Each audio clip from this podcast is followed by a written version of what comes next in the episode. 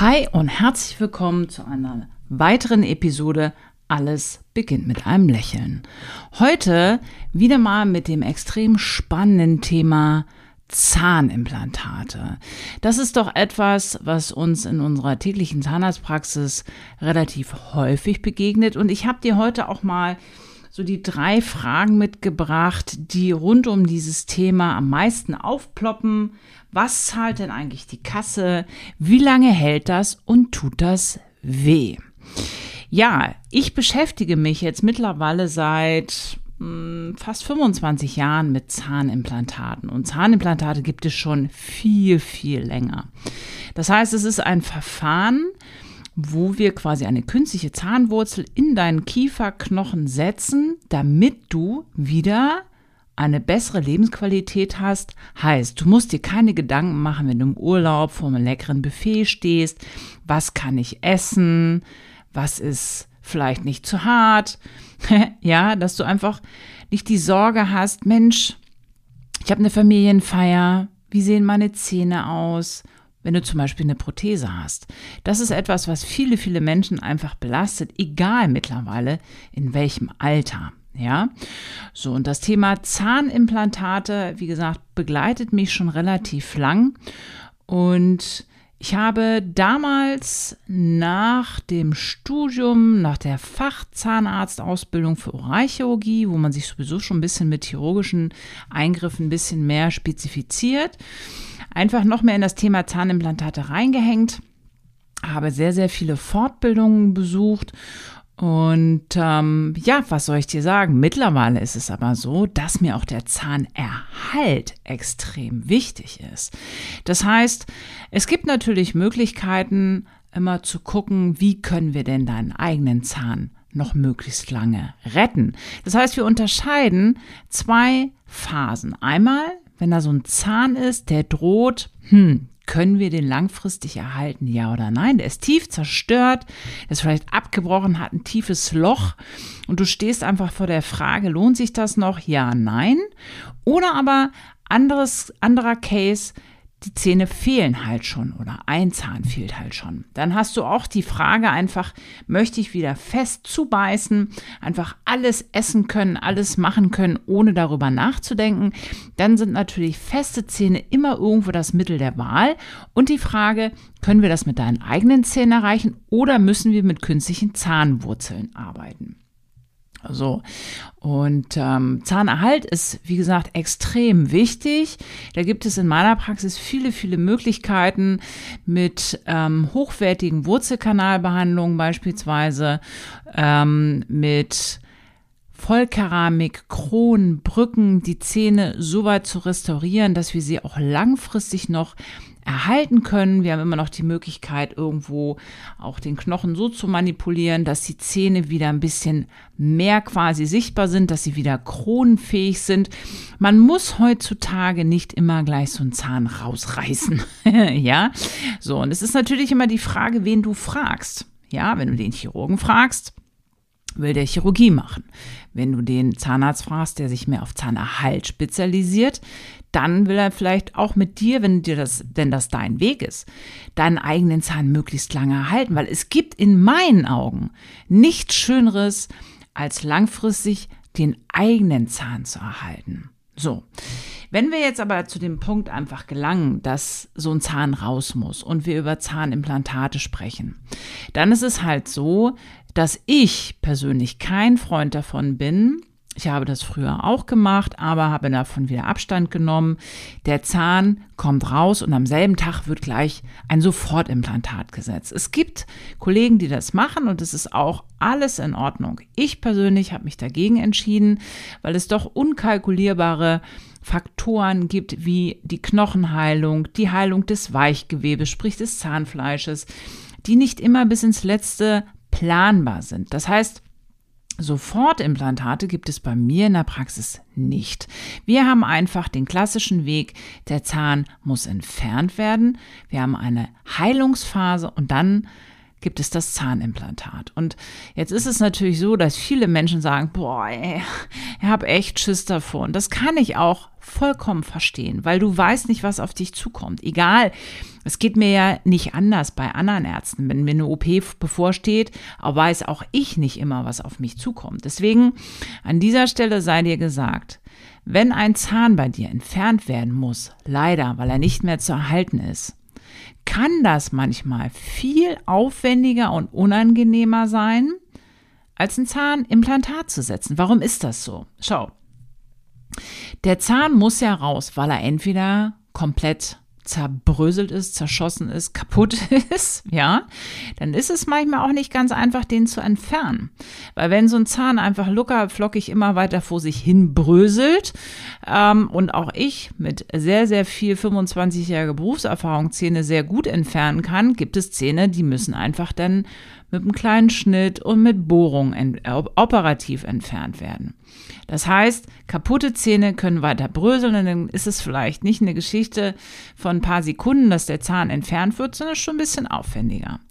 Wenn zum Beispiel Zähne entfernt werden müssen, weil sie einen extremen Abszess provoziert haben, eine dicke Backe, eine extreme Entzündung, dann ist es etwas, was auch ähm, für erfahrene Zahnärzte manchmal sehr schwierig ist, komplett taub zu spritzen, weil in einem entzündlichen Gewebe einfach das Milieu sehr sauer ist und da wirken manchmal die Spritzen nicht 100 Prozent. Das hat also nichts damit zu tun, dass dein Zahnarzt so doof ist, sondern das hat einfach damit zu tun, dass dein Körper noch viel zu entzündet ist, dieses Areal. Und da ist es halt auch extrem wichtig, dass du einen erfahrenen Chirurgen hast, einen erfahrenen Zahnarzt, der einschätzen kann, wie gut ist das möglich. Oder wir sagen schon an dem Punkt, Mensch, pass auf, du äh, möchtest vielleicht wirklich absolut nichts mitbekommen. Vielleicht ist es sogar besser, in der Phase der Zahnentfernung zu sagen, wir arbeiten mit Narkosearzt ganz kurz zusammen. Das sind halt so Sachen, die in den Köpfen der Menschen so verankert sind, dass sie oft glauben und meinen, ich bekomme etwas in meinen Körper, das ist wesentlich aufwendiger, schmerzhafter und unangenehmer. Aber die Erfahrung zeigt, dass das in der Regel nicht so ist. Also wie gesagt, Zahnentfernung oder der, der bröselt immer mehr, es ist schmerzhaft, es drückt und es dauert länger. Wenn du das Zahnimplantat bekommst, dann ist es, wie gesagt, bei mir in der Praxis so, wir haben es ausheilen lassen und da ist nichts, was entzündet ist. Es ist alles gesund. Und dann ist es einfach so, dass wir das sehr gut betäubt bekommen, auch mit Spritze. Und dann sind es einfach diese Bohrgeräusche, die können unangenehm sein. Ja, aber das kannst du überleben. Musst du nicht, das können wir auch mit Sedierung machen, aber einfach um dir die Unterschiede deutlich zu machen. Ja, also das Zahnimplantat wird letztendlich, da werden ein paar Bohrungen gemacht, das sind einfach diese Geräusche und es kann ein bisschen drücken, aber in der Regel ist das völlig komplikationslos. So, und dann ist natürlich ganz häufig die Frage, wie lange hält denn das Ganze? So, und das ist ein sehr, sehr spannendes Thema, weil wir Menschen natürlich auch immer älter werden. Die ähm, Zielsetzung sollte natürlich sein, dass es ein Implantat ist, was ein Leben lang hält. Das hört sich erstmal schön an. Aber bei mir in der Praxis ist es so, dass ich sehr, sehr streng bin. Und wenn du vielleicht selber bei mir Patient in der Praxis bist, dann weißt du das. Mir ist es extremst wichtig, dass du eine gesunde, gute Mundhygiene hast, dass du kariesfreie Zähne hast, dass du entzündungsfreies Zahnfleisch hast. Das heißt, du hast eine gute Zahn- und Mundgesundheit. Warum ist das so wichtig? Schau, Zahnimplantate, egal ob die aus Titan sind, die gibt es mittlerweile ja auch schon seit längerem aus Keramik, die haben kein Immunabwehrsystem. Was heißt das? Du musst dir einfach vorstellen, um jeden deiner einzelnen Zähne ist so ein kleines Immunabwehrsystem. Das sind ganz viele Zellen, die auch den Zahn, das Zahnfleisch, das ganze umgebende Gewebe ähm, mit so einer Immunabwehr letztendlich schützen. Dieses künstliche Metall letztendlich, was wir da einsetzen, hat das nicht. Das heißt, mir ist es extrem wichtig, dass die Mundhöhle in einem guten Gleichgewicht ist und auch, dass die Zähne rechts und links gesund sind. Das heißt, da darf keine Karies sein, da dürfen keine schlecht gemachten Wurzelfüllungen sein, wo vielleicht an der Wurzelspitze Entzündungen sind, weil diese ganzen Prozesse werden sich das schwächste Glied in deiner Mundhöhle suchen und das ist dein Implantat. Das ist das Erste. Das Zweite ist, es ist auch davon abhängig, wie gesund du lebst. Das heißt, zum einen, bist du Raucher oder Nichtraucher? Ja, ich weiß, das können Raucher auch schon nicht mehr hören, aber es ist halt so, so what? Rauchen ist nicht gut. Rauchen ist nicht gesund. Und ganz oft kommen mir da große Augen entgegen. Ja, also gerade die Mundhöhle ist halt so fein verästelt, so fein vernetzt und durch, durchzogen durch ein ganz feines Kapillarsystem, wo einfach bei einem starken Raucher ab einer halben Schachtel, eine ganze Schachtel, und manche, ich weiß nicht, wie sie es schaffen, aber manche ballern ja zwei Schachteln Zigaretten am Tag weg. Ganz ehrlich, da ist nichts an Leben drin, ja, und das ist tot. Und wenn wir Implantate in ein quasi nicht gut versorgtes Areal setzen, dann fallen die auch wieder raus. Vielleicht nicht gleich, aber irgendwann. Ja, es gibt auch gewisse Krankheiten und es gibt auch gewisse Medikamente, da will ich jetzt nicht tiefer dran einsteigen, wo Implantate einfach kontraindiziert sind. Nach Chemotherapie, nach Bestrahlung, äh, gewisse ähm, Knochenerkrankungen. Das sind halt Punkte, die nicht gut für Implantate sind. So, das ist das eine. Das zweite ist, dass natürlich auch, wenn wir die Implantate gesetzt haben, wir eine Konstruktion brauchen, die du als Mensch gut pflegen kannst. Da kommen wir manchmal auch an unsere Grenzen, weil wir werden halt immer älter. Und meine Erfahrung in der Praxis und das ist ja eigentlich das Schöne, dass man jetzt seit über 20 Jahren halt Menschen wirklich begleitet, aber halt auch merkt, wie sie älter werden. Und es ist manchmal nicht ganz einfach, älteren Menschen halt zu zeigen und, und, und äh, zu demonstrieren, dass halt auch ihre Motorik der Hände, nicht bei allen, aber bei den meisten einfach schlechter wird. Und dann können halt auch Probleme letztendlich auftauchen. Das heißt, es gibt an Implantaten genauso Probleme wie an den eigenen Zähnen. Und da muss man sich einfach fragen, was ist das Beste für diesen Menschen?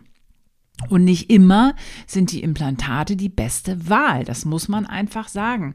Weil wir wollen ja nicht mit Implantaten im hohen Alter noch Riesenprobleme provozieren. Oder der Mensch ist so zugänglich, dass man sagt, hey, du brauchst engere Unterstützung, komm bitte regelmäßiger zu uns in die Praxis. Wir kontrollieren das. Wir können vielleicht auch eine Konstruktion bauen, die man abbauen kann, dass man die Implantate besser reinigt. Ja, weil auch Implantate fallen mal raus. Ja, auch da kann es mal Zahnfleischprobleme geben. Ja, so. Und jetzt ist die Frage, bevor man halt sagt, man steigt in die Diagnostik ein, wie geht das alles, in welchem Aufwand gehen die Implantate, kommt eben die Frage, was kostet das Ganze?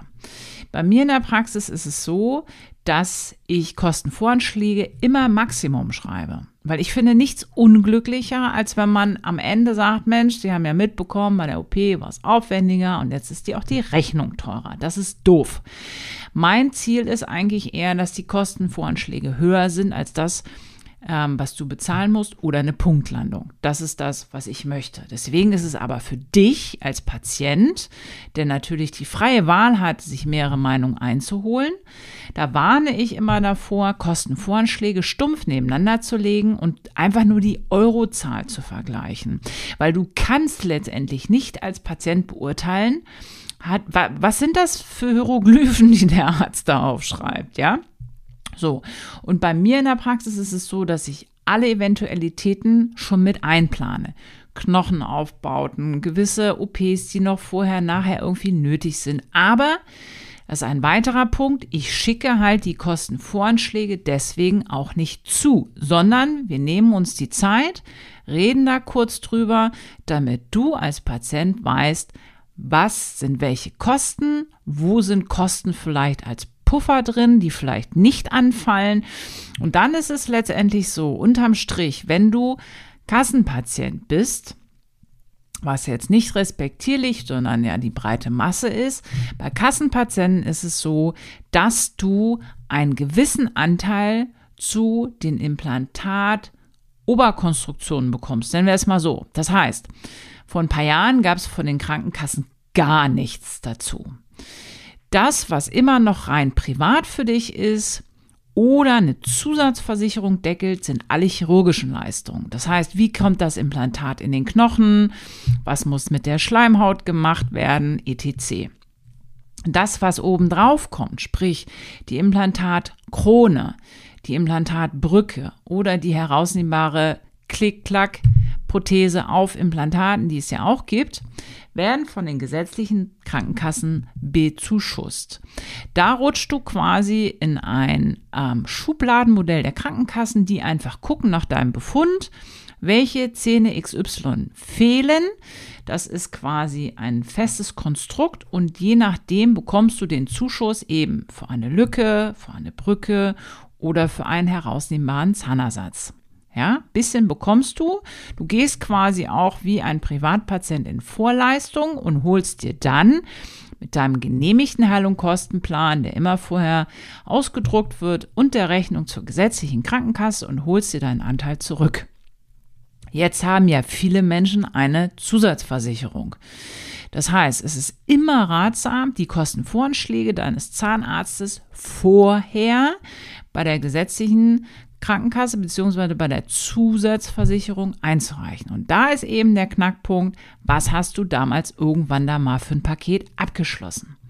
Es gibt Zusatzversicherungen, die bezuschussen nur den doppelten Anteil gesetzlichen Krankenkasse. Das ist leider meistens sehr, sehr gering. Ähm, besser sind die Menschen dran, die eine Zusatzversicherung haben, die on top quasi ähm, das bezuschussen, was sie an privatem Eigenanteil haben. Und das sind halt alles Sachen, die werden vorher geklärt. Und wenn das alles geklärt ist, dann können wir auch noch stärker in die Diagnostik eingehen. Dann kannst du entscheiden, Möchte ich das? Möchte ich das nicht? Was gibt es für Alternativen? Das war einfach mal so ein Rundumschlag der drei wichtigsten Fragen rund um die Zahnimplantate. Und wenn du mehr dazu wissen willst, lass dir einfach einen Beratungstermin bei mir geben in der Praxis. Ich freue mich natürlich, dich und deine Zähne zeitnah einfach mal kennenzulernen. Und wenn dir dieser Podcast gefallen hat, freue ich mich, wenn du dir jetzt noch ein paar Sekunden Zeit nimmst, einfach einen Kommentar hinterlässt, eine Rezession, eine 5-Sterne-Bewertung, damit wir einfach noch weiter in die Sichtbarkeit rutschen, noch mehr Menschen davon profitieren. Bis dahin, bis nächste Woche. Ciao. Bleib bitte gesund.